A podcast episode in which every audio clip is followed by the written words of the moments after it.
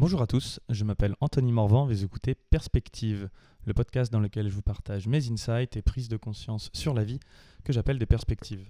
Je parle de philosophie, de spiritualité, de développement personnel et aussi et surtout de non-dualité. Et avec un peu de chance, en parlant de moi, je parle aussi de toi. Aujourd'hui, j'avais envie de faire un podcast euh, sur euh, le travail de l'ombre. Le travail de l'ombre dans le sens euh, jungien, on va dire, de Carl Jung et tant d'autres euh, après lui avant lui qui en ont parlé, mais l'ombre, c'est cette part en nous que l'on a, même si consciemment ou inconsciemment, on ne veut pas la voir et on prétend ne pas la voir. C'est-à-dire on va se concentrer sur ce qu'il y a de beau en nous, sur ce que, avec notre mental, on va juger comme étant bien, la dichotomie bien-mal, et tout ce qu'on va juger comme étant le mal, on va le projeter à l'extérieur et on va surtout pas le voir en nous.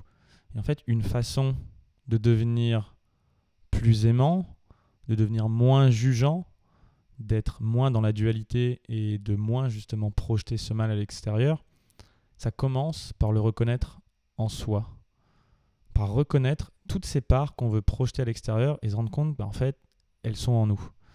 Et c'est ce que Carl Jung appelait l'individuation, avec cette phrase magnifique qui, qui disait Est-ce que tu préfères être bon ou entier? Dans le sens où euh, tu as le choix. Soit tu es bon selon ton jugement, et dans ce cas-là, en fait, tu es partiel et tu te connais pas vraiment complètement. Soit tu es entier et tu es le bien et le mal qui est en toi. Et du coup, euh, au-delà de ce bien ou de mal euh, qui n'est qu'un jugement, tu es, tu es toi, tu es, même on pourrait dire, toute la vie.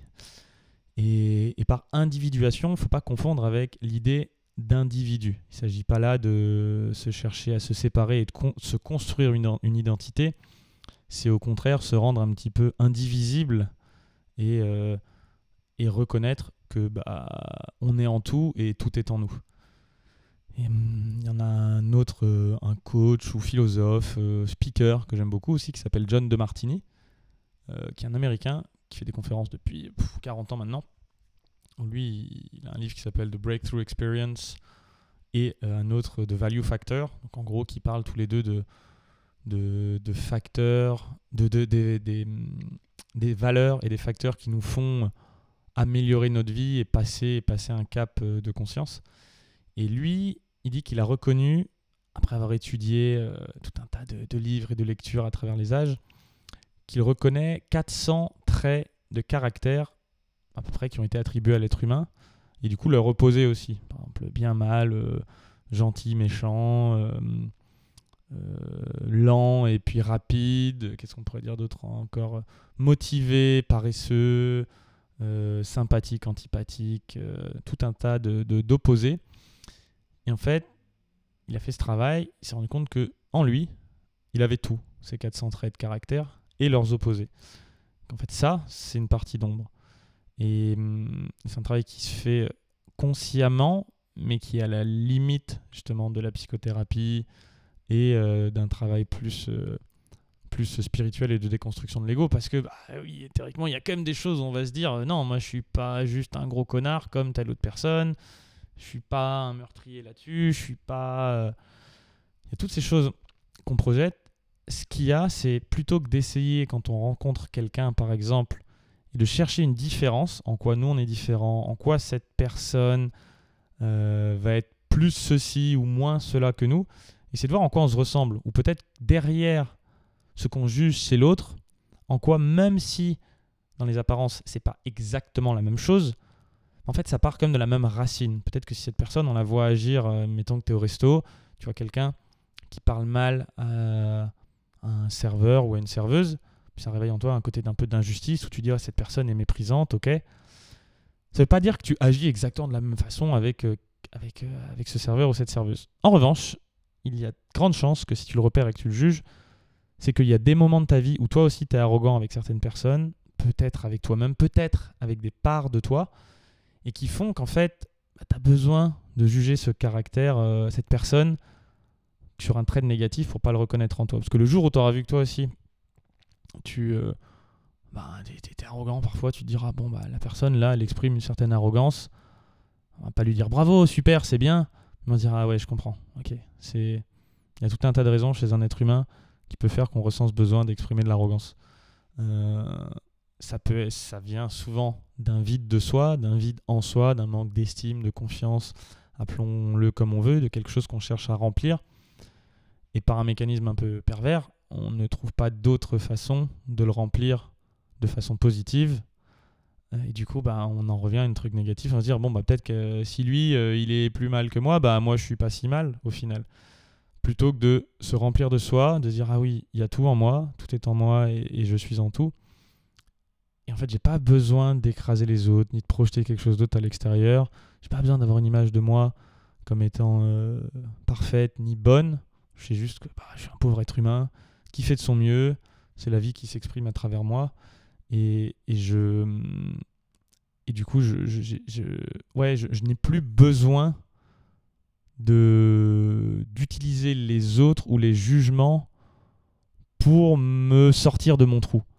Je peux en fait ce trou le remplir d'amour et puis voir que l'autre personne, à son niveau, elle essaye de, de faire pareil. Elle aussi, elle a une espèce de vide de soi qu'elle essaye de remplir. Et ça devient une logique, euh, Bascar d'hypnomachie qui le dit comme ça, de, une logique non sacrificielle, ou alors une logique non duelle, où du coup, je pense, perçois le monde, ressens, d'une façon où je n'ai plus besoin de catégoriser quelqu'un comme étant mal, ou de me séparer de quoi que ce soit, ou de sacrifier une personne, une idée, une partie de moi, pour percevoir le monde, le monde et fonctionner en cohérence euh, un peu interne. Et c'est exactement ça qui nous permet de plus aimer et de moins juger. Parce qu'en fait, dans le fond, quand tu rencontres quelqu'un de nouveau, euh, par exemple, moi je, vais parler d'un sujet qui me touche et qui m'a longtemps tué. Si je rencontre un mec un peu musclé, euh, un peu beau gosse, qui en plus fait du business, qui sait un peu se saper, enfin quelqu'un avec lequel je vais pouvoir me, me comparer, et que cet enfoiré fait 1m90, je vais forcément, en tout cas une période, aujourd'hui je remarque en tout cas ce mécanisme quand il se produit, et je me dis, ah, c'est le petit Anto intérieur qui a besoin de, se rassurer et de trouver un défaut chez cette personne parce qu'il pense qu'il n'est pas assez s'il y a quelqu'un qui est aussi bien que lui sur des critères arbitraires qui s'est fixé, mais qui en plus est grand. Et du coup, ça avait des mecs où je vais me dire Ah, mais il a un gros nez. Ou alors, oui, mais il est probablement pas aussi intelligent que moi. Ou alors, oui, mais lui, il n'a pas eu une enfance aussi difficile. Et puis moi, j'ai une super résilience. Et puis j'ai construit tout un tas de trucs. C'est trop bien. Euh, ou alors, j'ai une âme plus artistique. Ou moi, je parle plus de langue. Enfin bref, tu as compris l'idée. C'est cette idée de, plutôt que de voir la séparation, de dire, ah, plus que moi, du coup, j'ai besoin d'aller euh, le rabaisser, ne serait-ce que dans mon image de moi, de lui-même. Ça ne veut pas dire que je vais derrière agir euh, pour lui défoncer la gueule, mais dans l'énergie, moi, je vais quand même avoir besoin de compenser, de me dire oui, mais moi, je suis mieux là-dessus. Et en fait, c'est ça qui vient créer une distance, une barrière et qui empêche hum, l'amour de circuler et l'unité de circuler. Et l'amour, pas au sens forcément baba cool, encore que, mais l'amour dans le sens l'absence de jugement. Parce que l'amour, c'est jamais que ça. C'est quelque chose, c'est un peu comme ce lâcher prise. Le lâcher prise, c'est l'eau, elle lâche prise toute seule une fois que le barrage a pété. Et si les barrages, si les barrages sont les jugements, bah, le lâcher prise et l'amour, lui, il, il s'écoule naturellement. Il demande que ça. L'être s'exprime et, et, se reconnecte aux, aux êtres autour de lui et il n'a pas envie de mettre des barrières.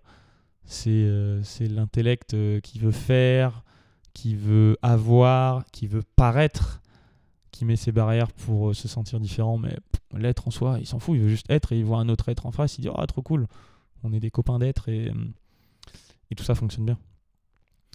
Alors, du coup, ben, comment est-ce qu'on fait pour faire un travail de l'ombre? En fait, déjà, comme tout procédé, un peu comme la spirale dynamique, comme tout un tas d'autres démarches thérapeutiques ou spirituelles, Juste savoir que ça existe.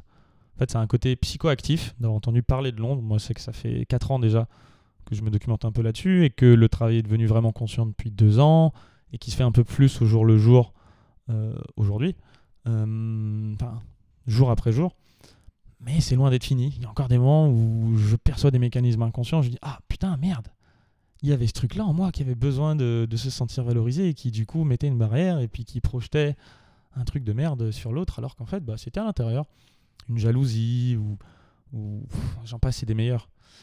Et je remarque, en tout cas pour moi, qu'au fur et à mesure que j'arrive à, repérer ces barrières, cette espèce d'illusion qui s'écoule, qui s'écroule d'elles-mêmes quand elles sont reconnues pour ce qu'elles sont, et que derrière, il y a toujours un petit peu plus d'amour qui, s'écoule, un petit peu plus de, partage, de contribution, d'être. Et, j'en suis toujours euh, qu'au début de, ce chemin, ce chemin d'ouverture du cœur, mais qui se fait notamment beaucoup par le travail de l'ombre. Et je pense que la plupart des gens vraiment éveillés, vraiment des, des, des belles personnes qui sont le plus bienveillants possible, sont des gens qui, en elles, ont accepté, savent reconnaître toutes ces émotions qu'on peut qualifier parfois de négatives, ou peut-être désagréables, ou, des émotions un peu plus, un peu plus noires, les voir pour ce qu'elles sont, de, de, de, se valoriser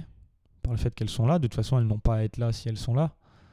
Euh, pardon, elles n'ont pas à ne pas être là puisqu'elles sont là, ce qui est est.